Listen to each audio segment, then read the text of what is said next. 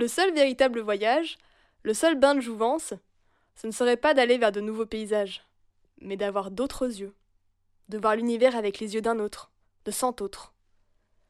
On est en 1923 quand Marcel Proust écrit ces quelques lignes. Près d'un siècle plus tard, nous ferions bien de revenir à nos classiques plutôt que de collectionner les paysages et destinations. N'est-ce pas les faiseurs de monde?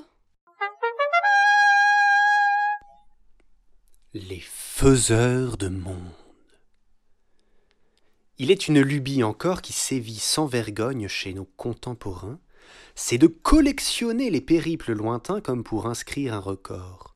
On ne tribule plus dans l'empire du milieu, on ne transgresse plus la physique en machine, on ne sillonne plus les bornes et les lieux, en place de ça on voit le Louvre et fait la Chine.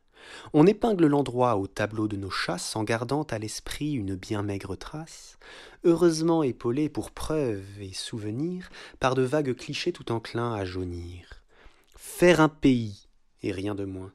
L'expression mérite une pause, quel grand pouvoir cela suppose, notre orgueil prend quelque embonpoint. Amis, sachons raison garder. Ne nous émulons pas à ce concours factice qui ni à nos cœurs ni au monde ne rend justice, délaissons-le sans trop tarder.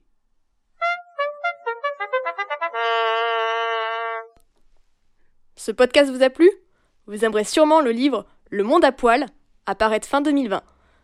Alors pour ne rien rater de nos actualités, suivez-nous sur les réseaux sociaux et partagez ce podcast autour de vous. Vous nous rendrez un immense service. C'était Le Monde à poil, animé par Philippe Néron, fable Damien Héron, illustration Constance Auger.